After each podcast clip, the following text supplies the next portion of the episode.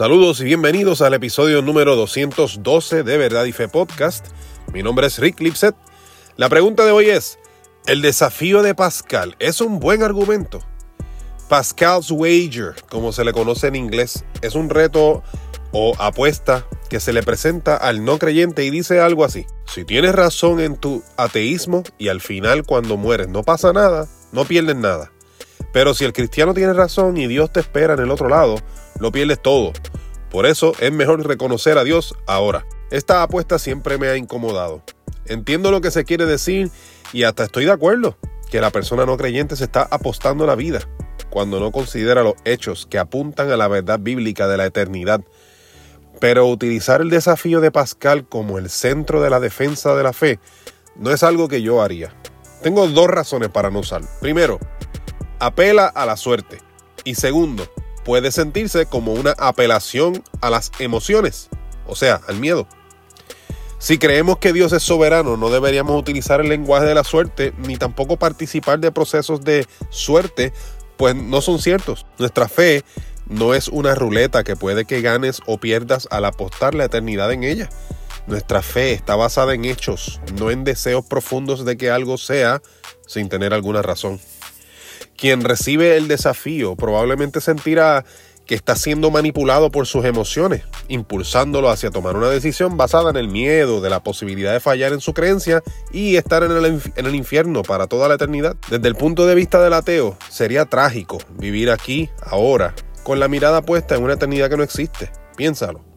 Habría muchas cosas que se interesa hacer que ese Dios del cristianismo dice que no se debe hacer porque es inmoral pero desde el punto de vista del ateo, si Dios no existe, no hay eternidad con Él, por lo tanto todo eso es una pérdida de tiempo.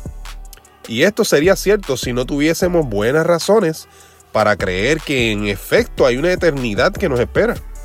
Si la fe en Cristo fuese un mero deseo fuerte de que la realidad sea como queremos, sería una pérdida de tiempo. Pero la fe bíblica está basada en hechos y razones para confiar en la persona de Jesús. Si fueran menos deseos, entonces estaríamos jugando al, juego de las ilusiones. Pero no es así. La resurrección de Jesús es la evidencia de que tenemos una vida después de la muerte. Jesús afirmaba que así era y luego de morir, Dios le resucitó de entre los muertos. Dios jamás traería de vuelta a un charlatán que mentía sobre su identidad y la realidad acerca de Dios y la eternidad. La resurrección de Jesús es la manera en que el Padre respaldó lo que Jesús decía. Sabemos que Jesús resucitó porque el testimonio de sus apóstoles es fidedigno. Estuvieron listos para morir por lo que vieron, tocaron y testificaron. Incluso sabemos de enemigos de Jesús que cambiaron de parecer. De ser un perseguidor de cristianos, Pablo se convirtió en misionero y plantador de iglesias. Santiago, el hermano menor de Jesús, dejó su incredulidad acerca de su hermano mayor y se convirtió en el líder de la iglesia naciente en Jerusalén. Estos no son hechos de personas confundidas, son actos de personas convencidas racionalmente. Esto sin hablar de las más de 500 personas que vieron a Jesús resucitado a la misma vez, lo cual no puede ser una alucinación. Por estas razones es que creemos que lo que Jesús enseñó sobre la vida después de la muerte es cierto. Mejor compartamos eso con las personas con las que hablamos. La bomba teológica de hoy es que Dios nunca pretende que su invitación a conocerlo sea como un juego del azar. La invitación de Dios a conocerle es directa y abierta, no es condenada. Mira cómo Jesús lo hizo. En Juan capítulo 1 versículos 38 al 39 dice así, lo voy a leer en la PDT, y cito, Jesús se dio la vuelta, vio que lo seguían y les preguntó, ¿qué quieren? Ellos le dijeron, Rabí, que significa maestro, ¿dónde te estás quedando?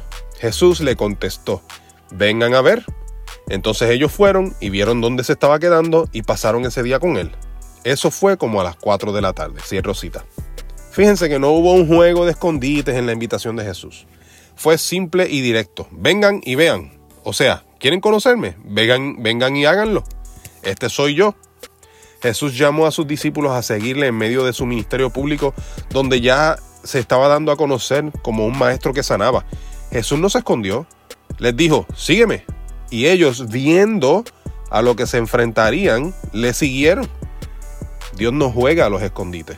Tanto así que su palabra misma es evidencia de su deseo de ser conocido. Su invitación no es una apuesta. A estas alturas de seguro alguien dirá, pues entonces, ¿cómo debemos presentar a Jesús? Y la respuesta es, como Jesús mismo lo haría, con honestidad y mostrando quién es realmente. Cuando Cristo habló con Nicodemo en Juan capítulo 3, fue bien honesto como con quien él era. Cuando habló con la mujer samaritana en Juan capítulo 4, no tuvo problemas en revelarle a ella su identidad como Mesías.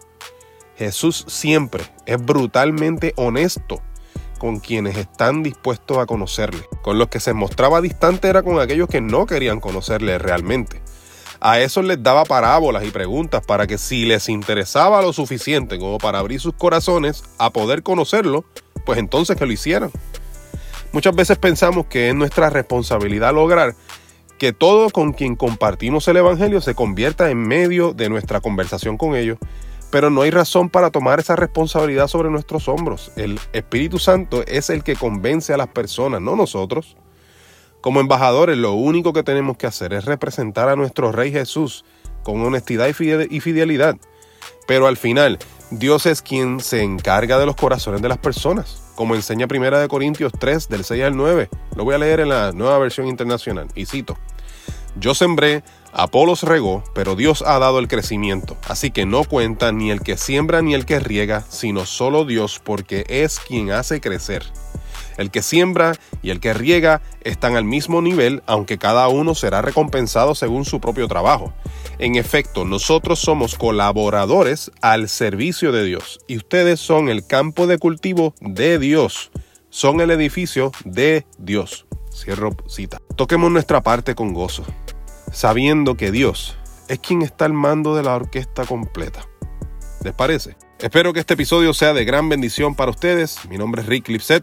Pueden encontrar nuestro Ministerio de Apologética en verdadyfe.com. Envíanos tus preguntas como la que contestamos hoy o escríbenos para invitarnos a tu iglesia, congreso o retiro a preguntas@verdadyfe.com. Estamos en las redes sociales, Estamos en YouTube, donde te invitamos que des like, subscribe y a la campanita para que seas alertado tan pronto subamos contenido nuevo. Puedes encontrarnos en formato de podcast por Spotify, Apple Podcast y muchas otras plataformas similares. Y en verdadifestore.com encuentras nuestra tienda de mercancía. Entra ahora mismo para que apoyen nuestro ministerio de apologética con tu compra. Tenemos diseños de carácter apologéticos y evangelísticos. Visita verdadifestore.com para que veas la colección y consigas tu diseño favorito en este mismo momento. Eso es todo por hoy. Dios les bendiga y será hasta la próxima ocasión. Saludos.